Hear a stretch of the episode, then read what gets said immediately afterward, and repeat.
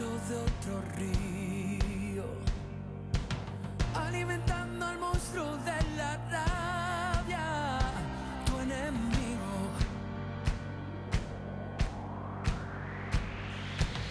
Que viene a tu país a profanar, que pisa la ciudad sin tu permiso, que sacará tus cosas de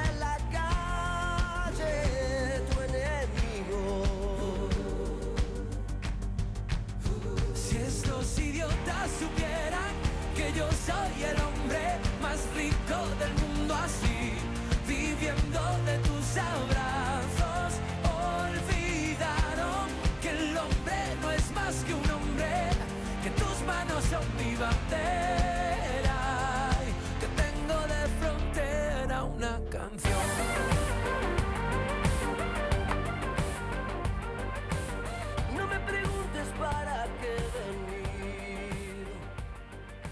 14 minutos pasan ya del mediodía y les vamos a arrojar unos cuantos datos eh, que ahora nos van a repetir los protagonistas de este espacio. 89,3 millones de personas eh, se han desplazado por la fuerza en todo el mundo a finales de 2021 como resultado de persecución, de conflicto o de violencia o en general violaciones a los derechos humanos o acontecimientos que alteraron gravemente el orden público. Esto evidentemente no son eh, datos que me invento yo, sino que los aporta eh, un informe de ACNUR del año pasado. El día 20 de junio es eh, el Día Internacional, el Día Mundial del Refugiado. Se eligió esta fecha con motivo del 50 aniversario de la celebración de la Convención de Ginebra sobre el Estatuto de los Refugiados. Tengo el placer de saludar y de estar sentada hoy en el estudio de LGN Radio con eh, Santiago Elías, técnico del área de convivencia y cooperación del Ayuntamiento de Leganés. Buenos días, Santiago. Buenos días, Almudena. Muchas gracias por estar aquí esta mañana. Y a vosotros. También eh, estoy con Hayat Bentaleb. Hayat, buenos días. Buenos días. Lo he dicho bien, ¿no? Sí, sí, sí, un placer. Quisiera que tú presentases eh, a la asociación eh, a la que representas hoy. Sí, eh, eh, yo presento a la Asociación Entrecultural Juvenil de Leganés. Es una asociación nacida para los jóvenes y de los jóvenes.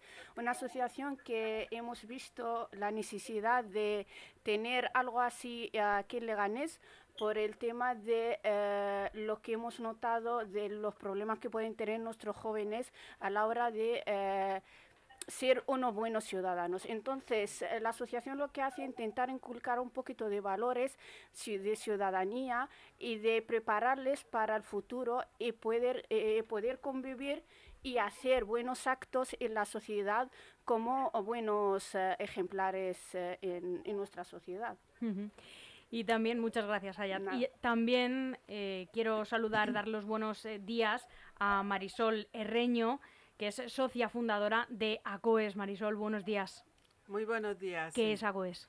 ACOES es una asociación eh, constituida por inmigrantes, como decía Hayat, de para y por inmigrantes, que trabajamos por los derechos eh, de la ciudadanía migrante, por la igualdad, eh, por la convivencia y por la- los derechos de todas las personas. ¿no?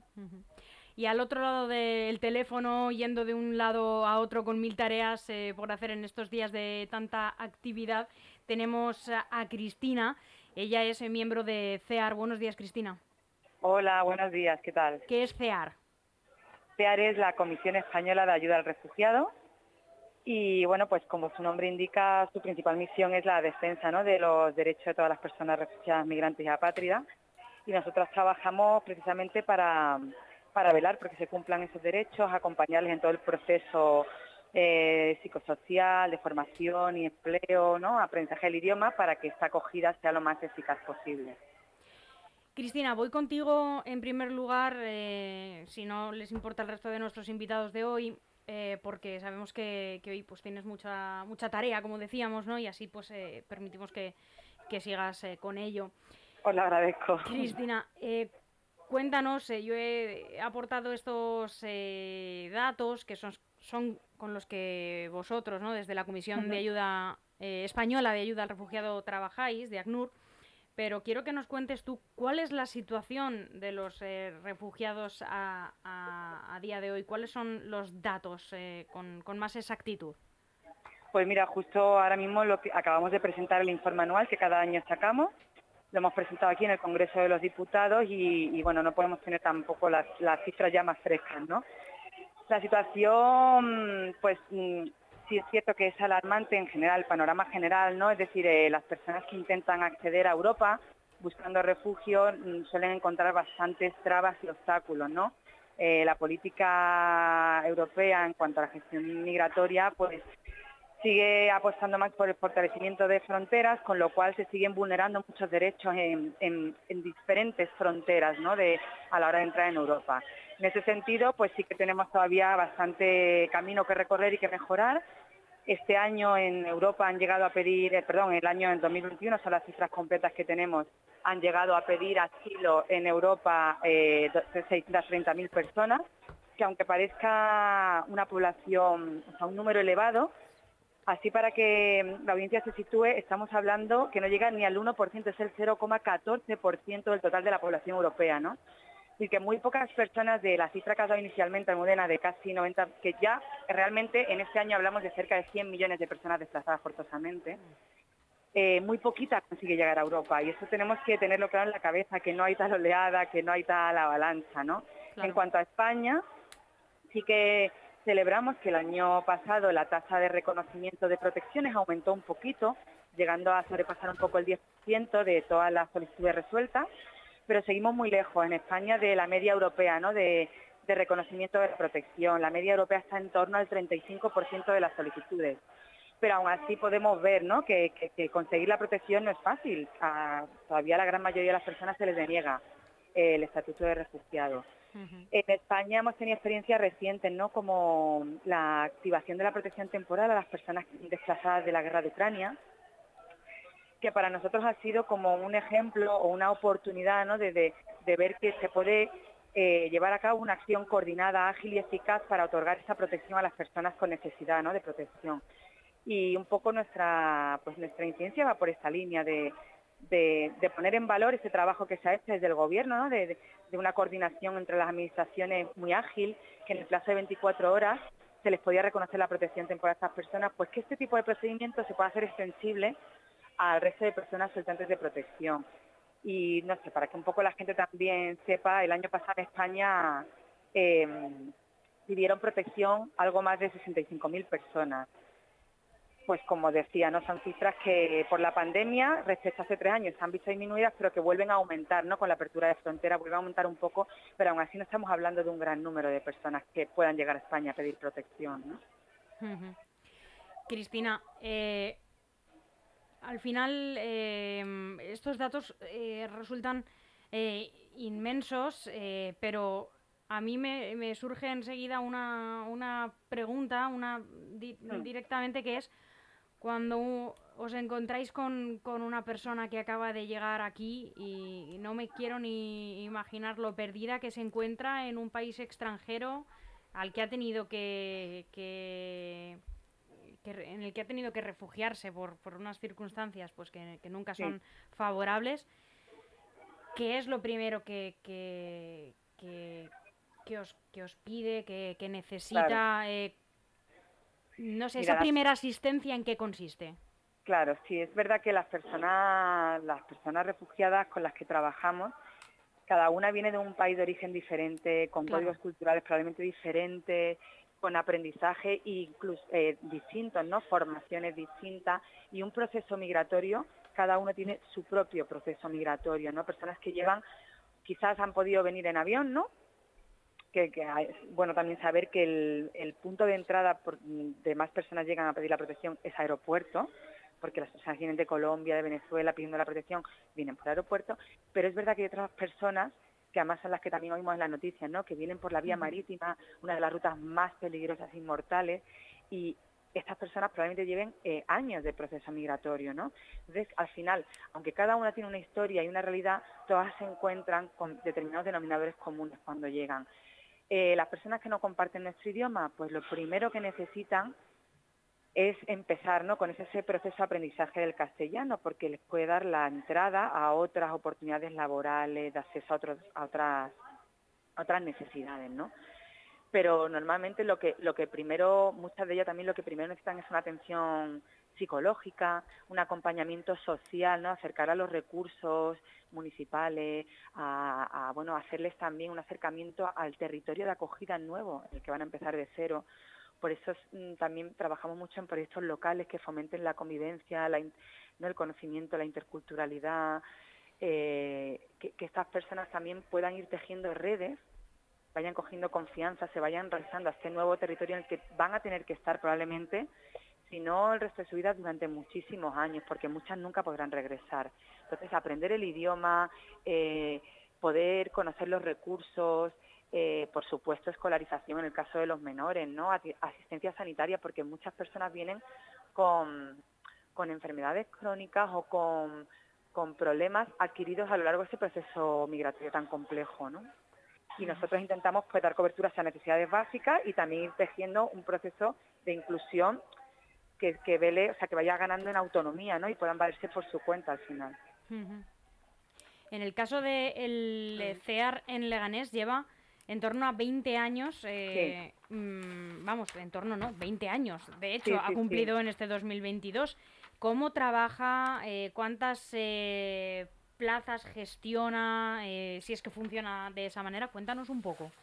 Sí, mira, nosotros llevamos en el municipio pues unos 20 años trabajando y el trabajo lo realizamos principalmente lo que nosotros llamamos desde los dispositivos de acogida, ¿no? En este caso, en Leganés, pues a través de una financiación del Ministerio, eh, SEAR ejecuta esos programas de, acogida a través de, unas, de unos pisos y bueno, ahora mismo la verdad es que me mataría mi compañera porque de memoria no lo sé, creo que está en torno a 60 plazas, me parece, las que gestionamos en Leganés.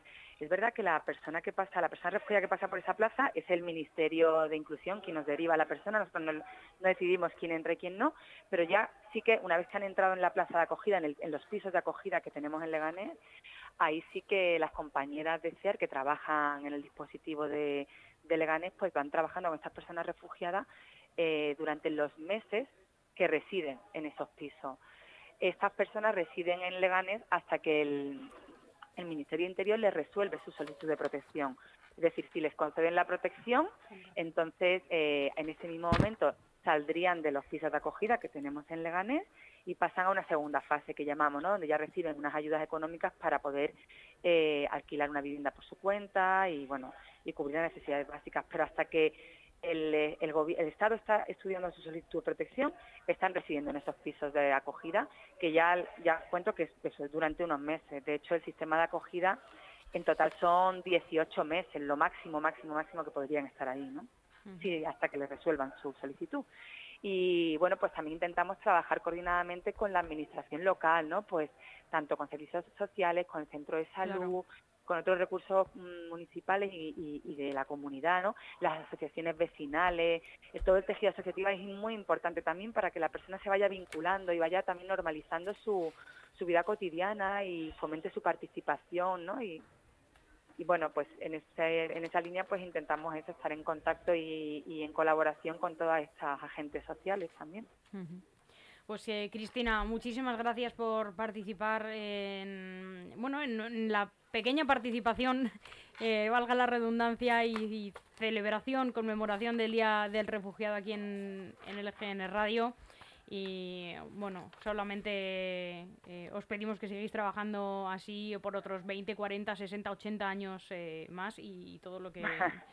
Muchas gracias. ojalá que, la situación eh, claro que sí, que mejore. mejorando, claro que sí. Cristina, muchísimas gracias y te dejamos que sigas con tu curso de Nada, muchísimas gracias a vosotros y por la oportunidad de poder compartir estas experiencias con vosotros, que además se me olvidó comentar que justo eh, el, bueno, supongo que Santiago lo comentará ahora, ¿no? Que la jornada que se celebra en Leganés el mañana viernes, pues tendremos también la oportunidad de CEAR a través del proyecto Conviviendo en el Municipio de participar justo en el fomento este, ¿no? De, que la gente se conozca, de sensibilizar, de explicar quiénes son las personas refugiadas Y así que nada, muchísimas gracias a vosotras por la oportunidad. Muchísimas gracias. Ahora, ahora saltaremos a, Santiago para que nos cuente todas las actividades programadas. Hasta pronto y buen día.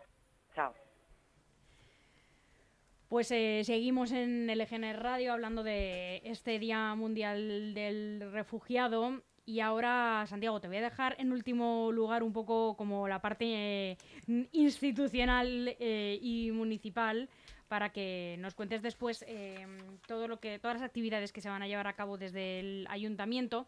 Y ahora voy con vosotras dos con Hayat y con Marisol. Hayat voy a empezar contigo para que nos cuentes un poco más el trabajo que se hace desde Agil, con qué eh, personas eh, trabajáis eh, y un poquito más en profundidad. Antes nos has hecho una pequeña introducción de cómo es tu asociación, pero también cuál es la historia de las personas con las que trabajáis un poquito más en profundidad. ¿Cuándo se, se funda Agil? Eh, ¿Dónde arranca este proyecto, vamos a decir? Sí, uh, Agil eh, arranca en el Centro Cultural Islámico de Leganés. Uh, antes uh, era una asociación que se llama el FET. Luego, cuando hemos pensado que tenemos necesidad, necesidad, como he dicho antes, de crear una asociación juvenil, lo hemos modificado en el 2018 2017 y 2018 y arrancamos con una asociación eh, juvenil el 100%. Los eh, chicos y chicas que pertenecen a Ágil, claro, en el principio estábamos eh, respaldados y seguimos con la, el respaldo del Centro Cultural Islámico. Ahí tenemos nuestra sede, ahí tenemos nuestras reuniones mensuales o semanales. los jóvenes que pertenecen a Ágil son jóvenes nacidos aquí en, en, Leganés, son todos de Leganés, algunos eh, de fuera porque te llaman y te dicen queremos ser de Ágil y damos esa oportunidad a todos los jóvenes que sean, da igual que sean de aquí de Leganés o de otro municipio. Eso es eso buena señal porque cuando tenemos, yo cuando recibo llamadas de personas que son fuera de Leganés y quieren pertenecer a esa asociación, eso quiere decir que hay un trabajo por detrás que se está, se está eh, viendo. Eh, los jóvenes de la, de la asociación son españoles de origen, bueno, son españoles 100% porque nacidos aquí, eh, de origen de los padres de origen marroquí o musulmanes eh, en general. Entonces, lo que hacemos con ellos es trabajar el tema de la ciudadanía. Como hemos descubierto que muchos jóvenes tienen ese problema de identidad, si soy de aquí o soy de allí, eh, si hablo español aquí, no me consideran que soy español 100% y si me voy a Marruecos no me consideran que soy marroquí 100%. Entonces eh, vemos que necesitan mucha, mucha mucha fuerza y mucha... ¿Cómo se soluciona eso? Perdóname. Eh, hablando con ellos, hablando con ellos, dialogando con ellos, a que eh, la, la, sociedad también, a veces encontramos con unos baches que dices, ¿cómo podemos hacer entender a esa persona que ese joven es leganeses el 100%. es muy complicado. Entonces, además las chicas, las mujeres, las chicas jóvenes que, están, que están en los institutos, en, la, en las formaciones, en la universidad. Entonces, cuando te viene una chica que ha sufrido alguna discriminación o algo, intentas eh, eh, explicarla que... Eh, que eso es, eh, verdad que es un problema, pero tenemos que eh, solucionarlo, tenemos que prepararnos para tal cosa, porque hay muchos que vienen con una con, malestar, con un malestar, porque te dicen que yo soy de aquí, que no tengo por qué, no, no tengo, no, eh, porque me tienen que tratar como que soy de fuera y yo nacido aquí en el hospital Sebrochoa. Entonces esa pregunta... yo. Claro, es que cuando te lo hace un niño de 11, 12, 13 años, y te lo dice de una forma ah, como diciendo yo de dónde soy. A ver, que alguien me explique de dónde soy. Porque si voy con mis padres a Marruecos, hablo español y me dicen que tú no eres de, de, aquí. y, si, si, estoy en España, hablo español, pero como ven que los orígenes míos son de otro país, pues ya soy inmigrante. Y a veces eh, allí tenemos conflictos muy graves, tenemos conflictos con los profesorados, con gente de, en los institutos, que algún profesor que no sabe cómo puede hacer llegar un buen mensaje a la gente, la educación y tal, aunque eh, por el ayuntamiento y por la, eh, por la administración se trabaja en ese tema, pero todavía tenemos algunas, algunas cuestiones que hay que eh, trabajarlo bien e, intentar hacer charlas, intentar hablar con los jóvenes, intentar abrirlos algunas puertas, colaborar, por ejemplo, el día, el día 17 mañana que están preparándolo con mucha ilusión, con muchas ganas, porque se sienten españoles, no se sienten y quieren ayudar a esos refugiados, porque dicen necesitamos ayudar a esos niños o a esas niñas que vienen de fuera, que están sufriendo, que han pasado mal, porque son, son de aquí. Entonces, eh, cuando vemos que eh, llega el momento que hay que sentar con ellos, explicarles también eh, la visión global, cómo se puede convivir y la diversidad es muy bonita es una, eh, una cosa que te enriquece a lo largo del tiempo, pues más o menos empiezan a, pero sí que de vez en cuando te vienen con una historia intentas... Eh, eh, aliviar un poquito el caso y decir no pasa nada, no sé qué, a lo mejor esa persona no tiene un poquito de conocimiento, no entiende, no sé, pero em, existe. Entonces, yo intento, nosotros en la asociación intentamos hacerlos como un refugio que se refugian en Asociación Ágil, que sea un refugio. De hecho, cualquier problema que pueden tener en la calle, nosotros intentamos, si hay que llamar a Santiago, explicarle algo, llamar a otra, a otras, a otra administración, explicarle que en tal sitio pasa algo, pues lo hacemos, porque es nuestro trabajo y nuestra obligación. e intentar meterles más de lleno en el tema asociativo que colaboren, que tengan actividades, que trabajen con, con los demás eh, entidades, colaboración y eso todo se hace que las personas ya no se quedan fijas en un mundo que yo no soy de aquí, pero intentan abrirse a lo demás, que no solo tú, que a lo mejor sufres ese tema, pero sí que hay los demás jóvenes. ¿Qué es lo que menos comprenden de la discriminación? Que por qué tienen que ser de ahí ¿Por qué contra ellos? ¿Por qué contra su nacionalidad de origen, digamos? El, el, el, problema que tenemos en la sociedad, que hay veces nos confundimos entre la nacionalidad y el, la religión o la cultura.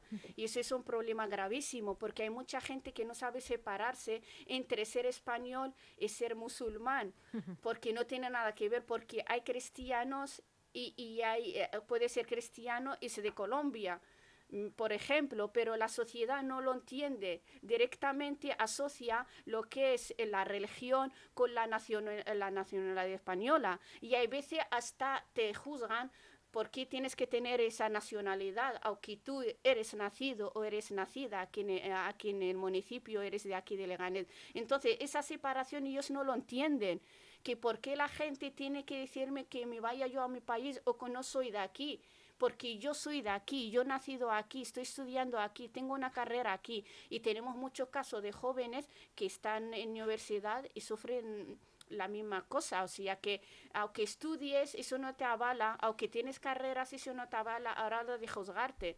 Una vez que ellos superan, eh, digamos, la barrera de que les afecte a lo mejor cualquier crítica, porque también eh, desafortunadamente la, sigue habiendo porque seguís trabajando para eliminarlas.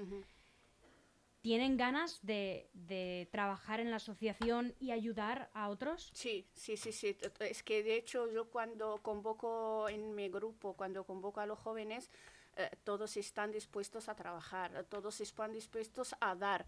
Y además eh, eh, eh, es una obligación para, para nosotros como ágil es aportar a la sociedad. Como una cadena, ¿no? Algo que se va vinculando en generaciones de alguna claro, manera. es que igual como hemos nacido aquí en Leganés, hemos vivido aquí, hemos estudiado y, ese Leganés tiene esa, ese derecho de tú, si eres un buen ciudadano, colaboras en la sociedad en sí misma. Entonces ellos tienen, una vez que hay un llamamiento, que, que colaboren en alguna actividad, pues ellos están dispuestos, encima lo hacen con muchas ganas y, y, tienen ideas. Yo a veces digo, a ver, días, eh, eh, lluvia de ideas y empiezan a sacar ideas por todos lados. Y eso, y eso es, eh, es buena señal. Eso quiere decir que aún todo eh, dejamos, se, deja, en ese momento se deja todo apartado y se piensa en esa actividad y en ese trabajo y en, ese, en, esa colaboración que puede eh, eh, salir a la calle y puede ayudar a los demás. Y eso es muy importante y se, ha notado también en la pandemia que se hizo un trabajo por la parte de AGEL muy importante en la pandemia y eso es muy, muy, muy enriquecedor, muy, muy bonito. Marisol, voy ahora contigo. Muchísimas gracias, Hayat. Nada, a ti. Voy ahora contigo, Marisol Herreño, que vienes de ACOES. Voy a, ya tengo un poco de mezcla de, siglas, me vais a, me vais a perdonar porque eh, también, eh, por suerte, tenemos un montón de asociaciones eh, que, trabajáis para ayudar a otras personas que, bueno, pues que, que, llegan buscando ayuda al final. Es que es, lo que, es para lo que estamos aquí hoy. Marisol, em, ¿desde cuándo eh, estáis eh, en Leganés, por ejemplo, y trabajando? Y además, eh, en tu caso, Marisol, antes nos hemos quedado cortos nombrando eh, tu trabajo con, concreto, porque eres eh, socia fundadora de esta asociación, pero actualmente eres también vicepresidenta del Foro de Convivencia, Ciudadanía e Migración y también del Consejo Internacional de Leganés y de la Red de Mujeres Latinoamericanas y del Caribe te faltan actividades. En, eh, aburre. Me falta tiempo. Estás aburrida ¿no? en, en, ayudar a los demás. Bueno, cuéntanos un poco en qué consiste tu trabajo, eh, también dónde arranca y las personas con que trabajas. Muy bien, muchas gracias. Mira, COES es la sigla de la Asociación Casa de Colombia en España a raíz del conflicto colombiano que ya tiene más de 70 años, hemos emigrado o hemos sido desplazados forzosamente del país. Actualmente más de 5 millones de colombianos vivimos en, el extranjero, en los distintos países del mundo. A raíz de, de todo este desplazamiento forzado, decidimos un grupo de, colombianos y colombianas constituirnos en una asociación. Éramos colombianos y colombianas que veníamos trabajando en el tercer sector, en organizaciones, en asociaciones, que como traíamos en nuestra mochila mucha capacidad y competencia y habíamos llegado aquí, nos habíamos formado, yo tengo una maestría en acción solidaria de la Universidad Carlos III, y nos habíamos insertado en ONGs por las prácticas y a trabajar sin documentación, sin papeles inicialmente, como nos pasa a muchas de las personas que estamos en, eh, que están actualmente en España también. Por eso estamos con una campaña de regularización que luego comentaré, que vamos a estar con eso en las mesas de, mañana. Em, hemos estado, hemos decidido trabajar para poder ayudar en lo que tenía que ser esa primera acogida, esa orientación, esa ubicación, enseñarles cómo se coge el metro, a, visitar el barrio, a visitar la ciudad, a conocer los sitios importantes de, de, servicios sociales, del centro de la mujer, muchas mujeres víctimas de violencia que vienen huyendo también de sus parejas. Entonces nos hemos Hemos decidido constituir la asociación en el año 2009, en plena crisis, pero bueno, era el momento en que nosotras eh, decidimos hacerlo también porque era un momento bastante crítico de desempleo para las personas migradas. Estamos en Leganés prácticamente desde el, año siguiente que nos constituimos, trabajando por la convivencia y la casi que no digamos integración, sino la ciudadanía de las personas migrantes, que seamos reconocidas en igualdad de derechos. Porque por un lado España se pierde un gran potencial, un gran capital intelectual de toda la formación que tenemos las personas que venimos y encontramos en este momento, por ejemplo, eh, muchas mujeres profesionales, abogadas, médicas, enfermeras, trabajando como cuidadoras o como empleadas del hogar.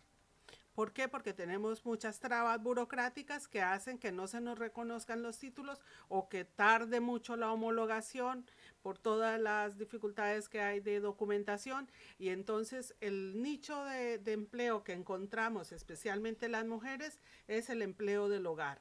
Y las mujeres sin documentación en el empleo más precario y esclavizante que hay, que es el de las mujeres internas.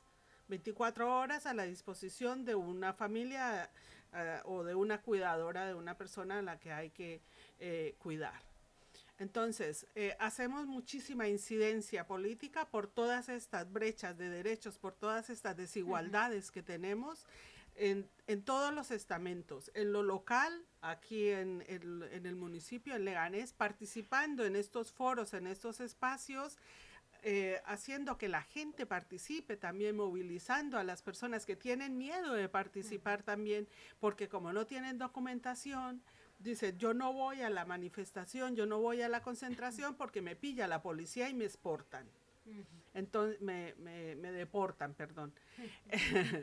Entonces, eh, hacemos ese trabajo de hormiguitas del día a día en, en los parques, jugando con, con los niños, eh, en, en, el Consejo de la Mujer, también en el Centro Rosa Luxemburgo hacemos también algunas actividades, talleres, en algunos años estuvimos con la cocina intercultural en el centro de formación que tiene una cocina estupenda aquí en Leganés. Hacemos distintas actividades en la medida de los recursos y de la posibilidad que tenemos para acercar a las personas en condiciones de igualdad a una ciudadanía, a un reconocimiento en condiciones de igualdad, que es por lo que trabajamos y en lo que estamos. Tiene mucha gente eh, miedo de pronunciarse e incluso pedir ayuda por si le reconoce quien sea, cualquier fuerza o cuerpo de seguridad eh, y, como tú decías, Marisol, ¿le deportan? Hay que tener en cuenta que tenemos el Centro de Internamiento de Extranjeros. Esto es como una cárcel donde se lleva a las personas que no han cometido delito, que han cometido una infracción administrativa de estar aquí sin una documentación, sin una autorización de residencia, Vivir pero no son delincuentes. Y si te pilla la policía sin el documento, sin el permiso de autor la autorización de residencia, te pueden llevar al CIE y de ahí deportarte. Entonces la gente tiene muchísimo miedo en nuestros grupos de WhatsApp cuando están pidiendo documentación en los metros, uh -huh. que la policía se pone a veces de paisano a pedir documentación, se pasa la voz. Cuidado que están pidiendo documentación en tal metro. No vayan por ahí. ¿Cómo se puede vivir dignamente con ese miedo?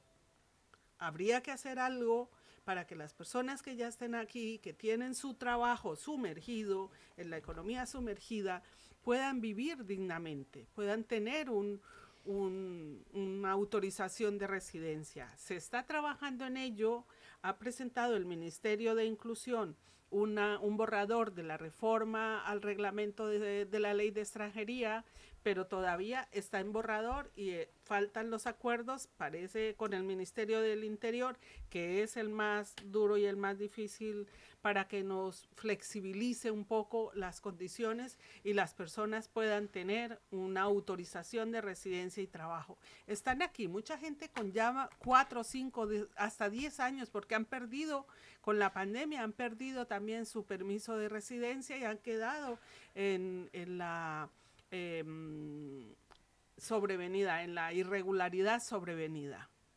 Entonces tenemos muchísima gente pasándolo muy mal por las trabas burocráticas finalmente. El Día Mundial del Refugiado de este año, eh, no sé si, creo que no me equivoco, se, centrará en el derecho a buscar protección.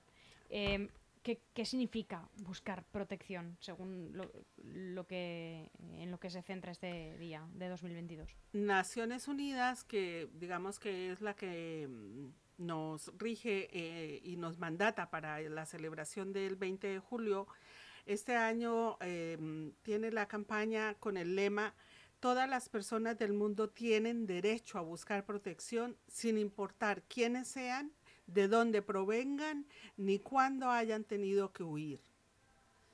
Si yo me, tengo que ir porque mi vida está en peligro, tiene es un derecho buscar la protección y los estados tienen la obligación de garantizar la vida, y, es decir, la protección de esas personas que vienen huyendo por, con un miedo horroroso porque han sido amenazadas, han sido em, muchas veces ya con, intentos ¿no? de, asesinato y, o, de guerras como nos está pasando ahora, los las varias guerras que tenemos en el mundo ahora.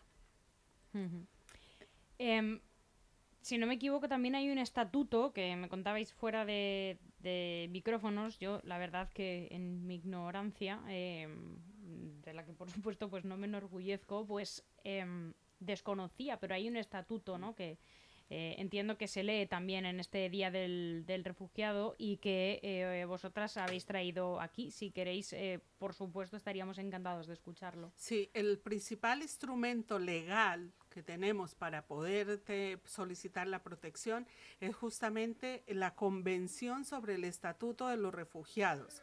Esta Convención de Naciones Unidas es de 1951 y se hizo un protocolo para determinar cómo los pasos a través de los cuales se, daría el refugio. Eh, es del de 1967. Esta convención ha sido ratificada por 149 estados del mundo, 149 países. Eh, establece la definición de quién es un refugiado, aquel que tiene que huir de su país. Eh, cuáles son las obligaciones de los estados y los derechos que tienen los, los refugiados. Eso es lo que es la convención, lo que nos dice la convención. Y este Día Mundial del Refugiado está em, designado por las Naciones Unidas para honrar a las personas refugiadas y desplazadas de todo el mundo. Em, para enaltecer la fuerza y el coraje de las personas que se han visto obligadas a abandonar su hogar para escapar de conflictos o de persecuciones. Lo que queremos es darles como ese reconocimiento a esa fuerza que han tenido, porque emigrar no es fácil y menos si tienes detrás el miedo que te van a matar, que voy a morir si me quedo aquí por la guerra o porque me está persiguiendo eh, un conflicto armado, lo que, lo que sea, ¿no? Las causas que haya. Eh, entonces estas personas tienen muchísima fuerza interior también para poder salir y hay que eh, protegerlas, darles las condiciones de acogida más favorables. Lo que decía ahora Cristina, con Ucrania tenemos un modelo eh, perfecto, digamos, de lo que hay que hacer para la protección y la acogida de las personas refugiadas. España lo ha hecho de maravilla en muy poquito tiempo, eh, creo que en 24 horas, las personas refugiadas ya tenían su eh, documentación para poder vivir eh, lo que sería el permiso de residencia y autorización para trabajar.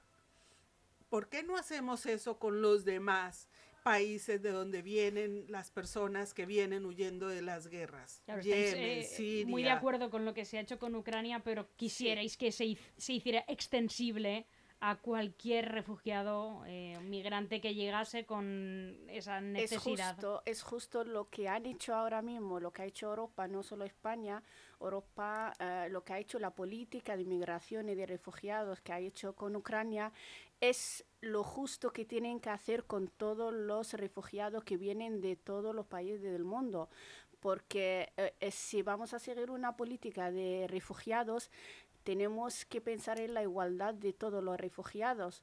El, no hay diferencia entre ucraniano o sirio o palestino o yemení o africano o colombiano. Son todos refugiados y todos merecen el mismo trato, el mismo derecho. Y lo que se ha visto con Ucrania, que eh, es verdad, eh, han venido de la guerra que me parece lo justo y lo más que podemos hacer hacia ellos y si hace falta más que se haga, se va a hacer. eh, con, los, con nosotros como entidades o con el gobierno que ellos ya se han encargado de, de, gestionar el tema. Pero sí que como asociaciones, como ha dicho Marisol, nos gustaría que el trato que sea por igual, porque todos, ante todo, somos personas y somos humanos. Hablamos árabe, hablamos ucraniano, hablamos romano, somos personas ante todo y hay que tratar a todo por igual.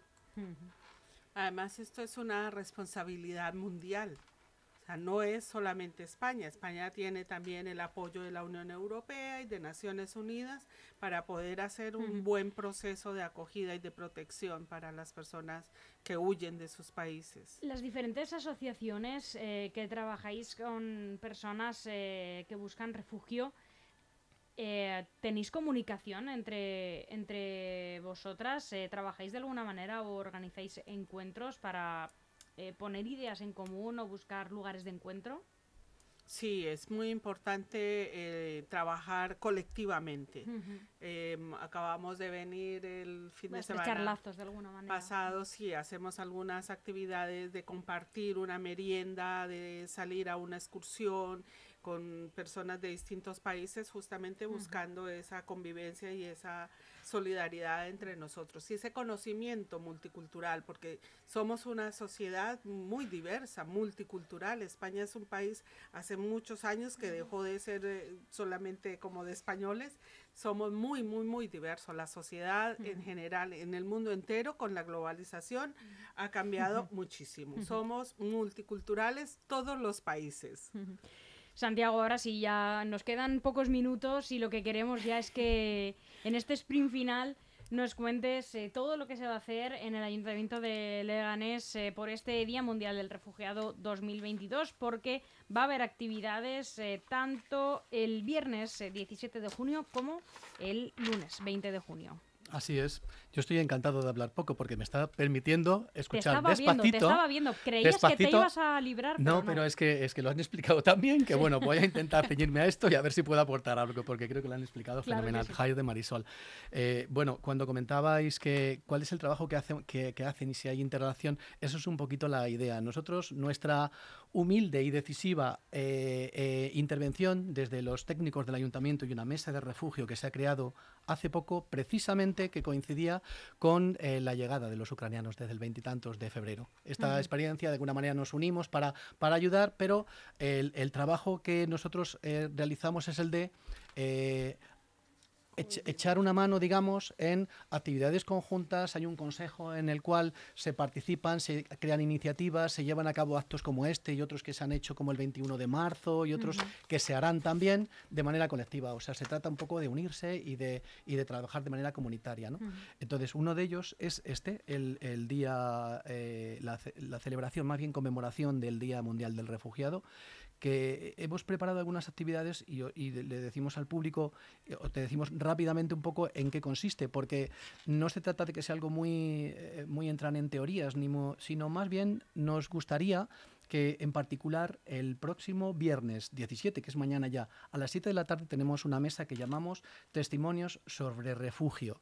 Eh, hemos invitado a participar algunas personas que en primera persona, Vendrá también alguien de CEAR que contará cómo es el dispositivo, etcétera, etcétera. Pero eh, quienes están invitados a través de un vídeo y presencialmente nos van a contar cómo, es, cómo han vivido su experiencia personal y familiar e hijos en el desplazamiento, por qué tuvieron que marcharse. Hay un caso de Colombia, hay otro caso de Ucrania, hay varios casos en los que ellas mismas nos van a contar eh, cómo ha sido ese proceso. Y, yo creo que no hay nada mejor que escucharlas y, escucharles para entender que quizás cuando vemos la televisión vemos, hablamos de, cifras y de estadísticas, pero cuando hablamos de personas en directo, creo que es una manera muy adecuada de entender qué es lo que está pasando. Entonces, esta es la oportunidad que nos da mañana eh, a las 7, como digo, de la tarde, en esta mesa de diálogo, que será en el, en el Salón de Actos, la Capilla Santa Isabel, que está en el centro del, del municipio, en el Hospital José Germán. Se entra, por cierto, por esta, por eh, enfrente del Colegio Santa Isabel. Y gratuito, hay aforo suficiente. Invitamos a quien quiera venir porque creemos que va a ser muy interesante y, y, que, y que, va a merecer la pena, sin duda, y el rato. También eh, es verdad que simultáneamente tenemos... la Inmaculada. Es la Inmaculada, efectivamente dicho, Sí, Santa sí, Isabel, es que ¿verdad? el No, no, Inmaculada. salud, el centro de salud es Exactamente, Santa Isabel, pero el colegio es la Inmaculada. Claro, sí, sí, perdón, me he equivocado porque precisamente hemos entrado, o sea, se puede entrar también por el centro de salud, Eso pero es. estará abierta eh, mañana el, el- el- el callejoncito que se llama Calle Luna, Eso de es. enfrente de la Inmaculada, efectivamente. Y luego después también en la Plaza del Salvador tenemos de 7 a 9 pues unas actividades de tipo familiar. Puede ser tanto para adultos como para peques y tal, cuentacuentos, talleres, juegos de sensibilización, un graffiti que van a hacer los, de los compañeros de, de jóvenes del ayuntamiento, actividades de pintacaras, etcétera, etcétera. Intentaremos, porque hace calor, que haremos, haremos probablemente algo con agua o algo así, porque hace más calor del que teníamos, en fin, del que teníamos previsto, ¿verdad?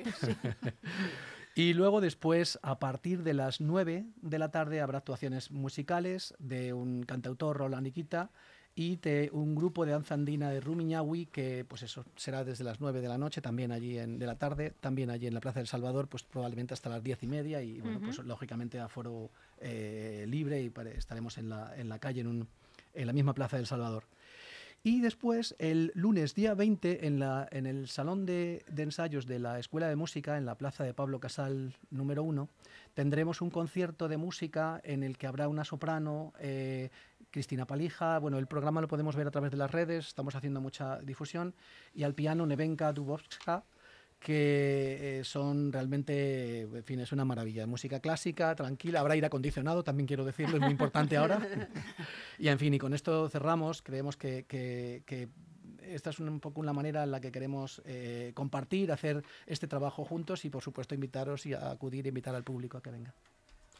Pues eh, Santiago, Hayat, Marisol eh, y Cristina en la distancia, que nos estará escuchando cuando escuche el programa.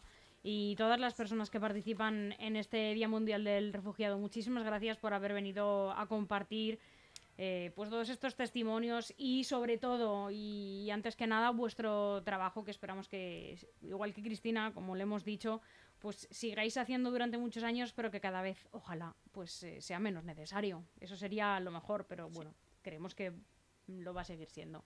Que tengáis eh, un feliz día mm, eh, de hoy y que bueno las actividades eh, pues sean estupendas y que pase todo el mundo que, que vaya es. a disfrutarlas también. También muy nuestro agradecimiento a Eso es. vosotros como radio de darnos esa oportunidad de poder hablar de ese día tan importante y poder explicar un poquito el tejido asociativo y la administración de, Pola- de Leganés, el trabajo que está haciendo en ese tema. Muchas gracias. Gracias a Muchas vosotras. gracias. Muchas gracias. Inma. Si estos idiotas supieran que yo soy el hombre más rico del mundo así, viviendo de tus abrazos, olvidaron que el hombre no es más que un hombre, que tus manos son mi